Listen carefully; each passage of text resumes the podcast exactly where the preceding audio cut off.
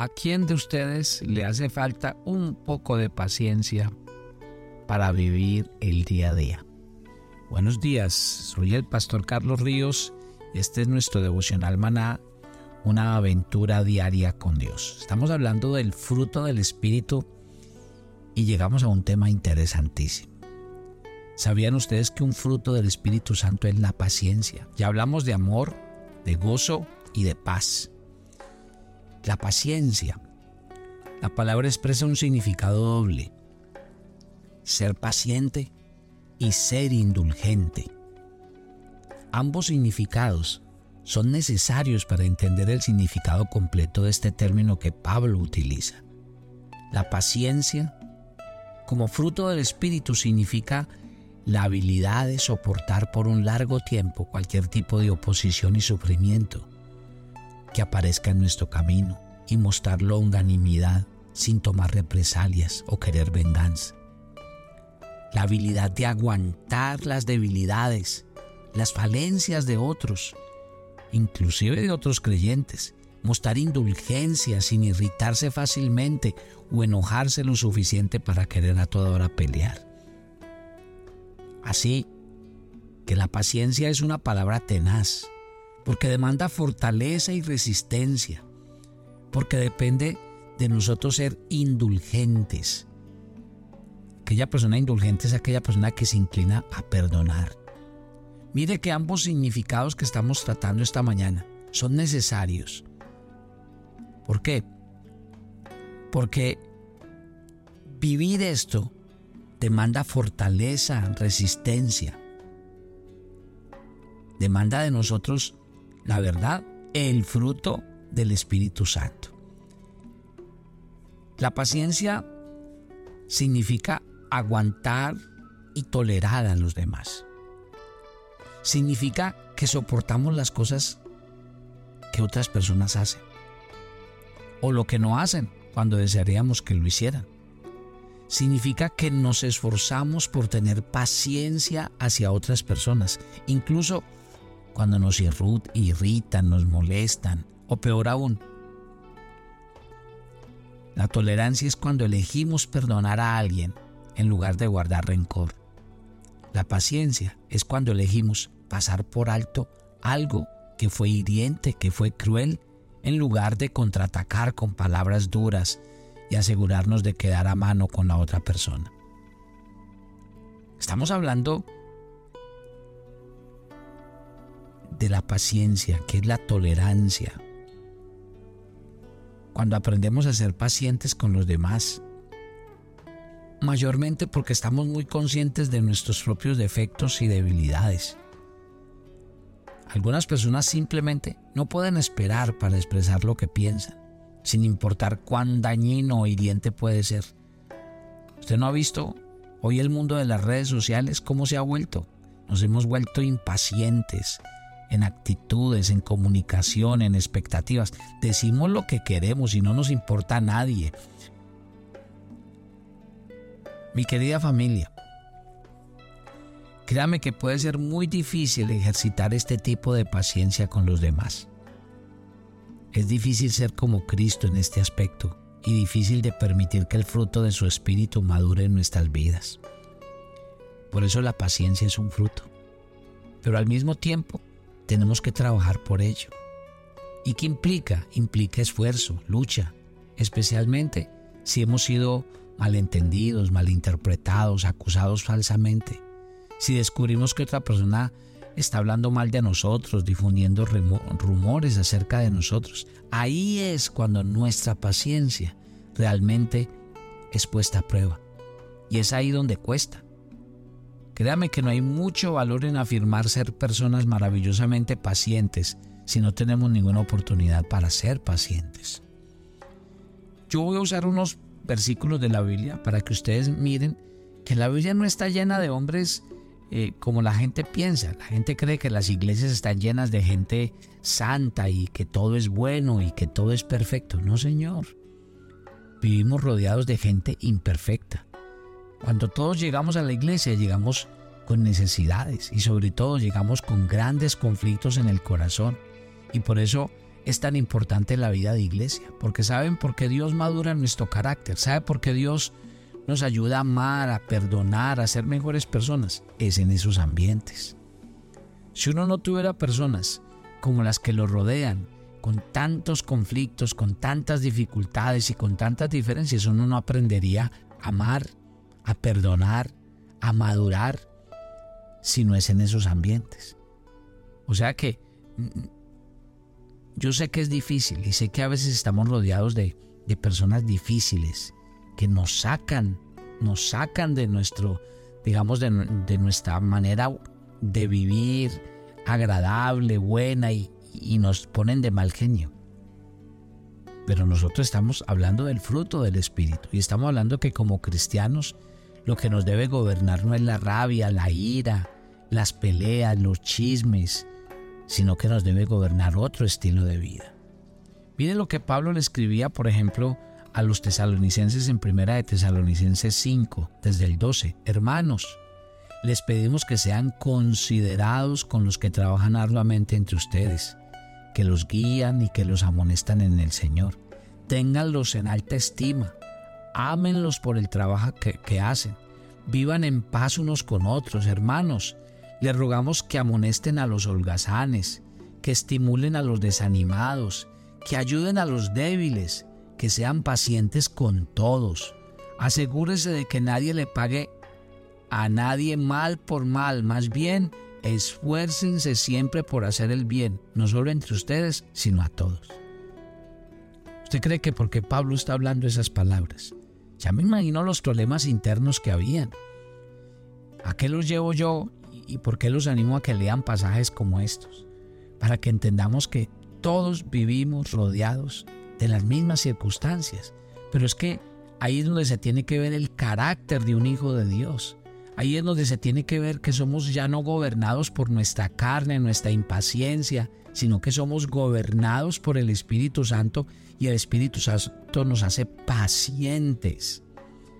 Dice en Efesios 4:2, les ruego, siempre humildes y amables, pacientes, tolerantes unos con otros en amor. Colosenses 3:13, de modo que se toleren unos a otros que se perdonen. Si alguno tiene queja contra otro, así como el Señor lo perdonó, perdónense también ustedes. Increíble, ¿no? Me encanta la palabra de Dios.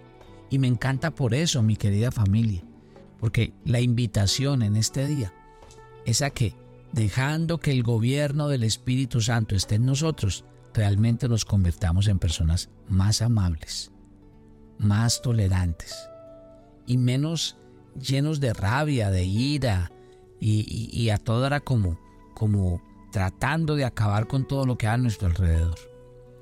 La siguiente, el siguiente fruto del que nos habla el apóstol Pablo, ya hablamos de amor, gozo, paz, acabamos de hablar de paciencia, el otro es benignidad, amabilidad. ¿Sí? ¿Qué es la amabilidad? ¿Qué tipo de comportamiento decimos que tiene un cristiano cuando es gobernado por el Espíritu Santo. Mire, creo que la esencia de la amabilidad es ser considerado con los demás más que con uno mismo en ciertas situaciones particulares. Ser amable significa querer ayudar a otros, alentarlos, consolarlos, hacer algo que sea útil y de beneficio para otros.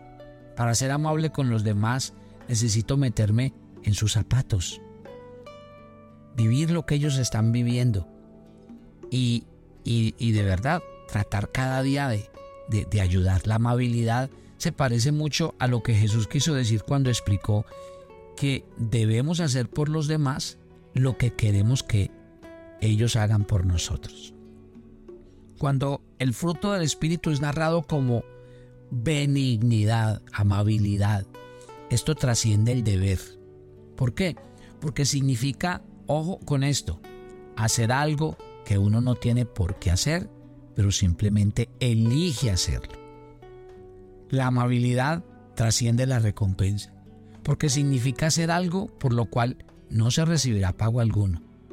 De hecho, la amabilidad genuina tiene un costo porque no espera recompensa. Uno hace algo amable sin esperar nada a cambio y en ese sentido la amabilidad es su propia recompensa. Cuando uno vive el fruto del Espíritu Santo, lo gobierna esto. La amabilidad, en otras palabras, no es solamente un término que describe acciones, es una característica que describe a la persona. Alguien que habitualmente se comporta de una manera que bendice y beneficia a los demás, porque así es su carácter. Piensa en esto. Usted se ha puesto a pensar quién era el Señor Jesús. Se ha puesto a pensar que la gran tarea de nosotros es ser como Él. ¿Se ha hecho alguna vez estas dos preguntas? ¿Qué haría Jesús en este caso? ¿Qué haría Jesús? Y yo creo que esa es una pregunta que deberíamos hacernos en muchos escenarios de nuestra vida. ¿Qué haría Jesús en mi caso? ¿Sí? ¿Cómo trata usted a las demás personas? ¿Cómo las trata? Si esa persona fuera Jesús, ¿cómo la trataría usted? ¿La trataría como la está tratando hoy? Esas preguntas es bueno traerlas al corazón. ¿A qué nos llevan este día eh, las dos características o los dos eh, frutos del Espíritu Santo? A entender que nuestro carácter realmente tiene que ser tratado por Dios. Yo a veces veo que hay cristianos que en su carácter no muestran esto. Siempre me he hecho la pregunta, los que vivían cerca de Jesús y lo tenían cerca, ¿qué pensaban de él? ¿Qué decían de él?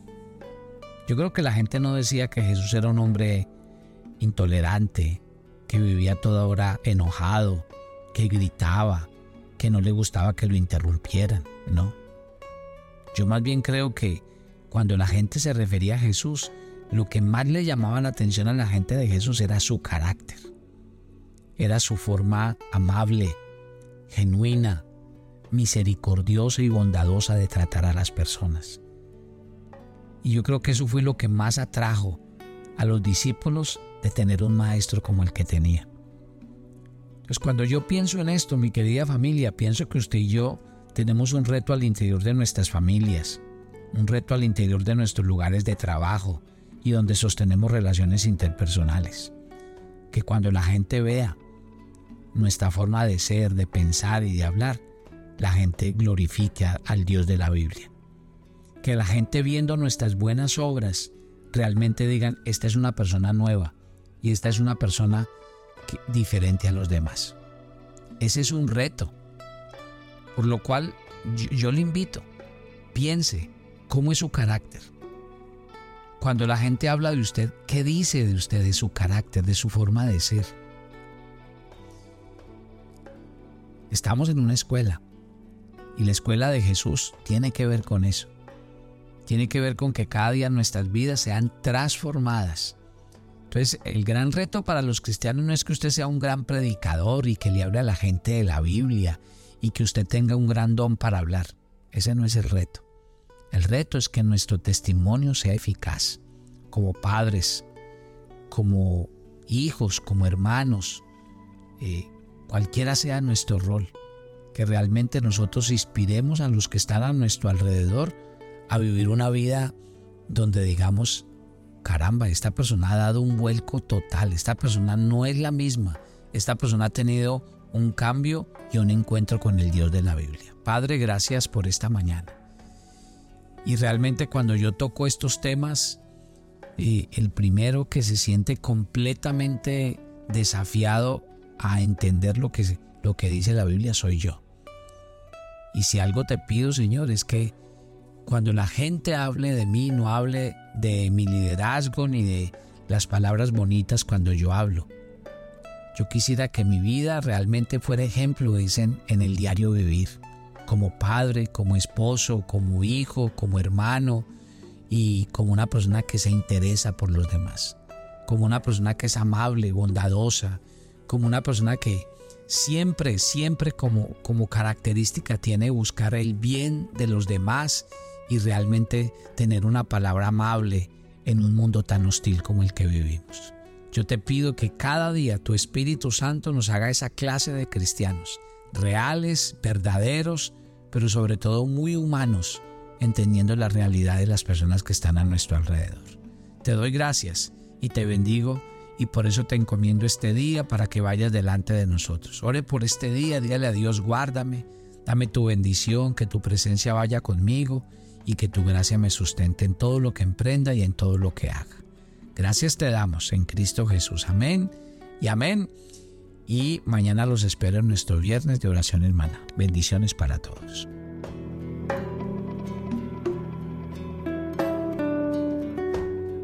Toma tu agenda devocional, mana Hoy es el día 88 en nuestra agenda y el pasaje sugerido para la lectura en tu devocional personal el día de hoy es Primera de Tesalonicenses 5 del 9 al 11. Quienes hemos creído en Cristo y en su obra de salvación tenemos vida eterna. Así que agradece a Dios por esta hermosa esperanza.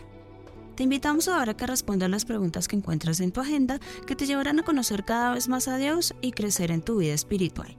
Y para confirmar tus respuestas, visita nuestra cuenta de Facebook Devocional Maná o nuestra página web devocionalmaná.com.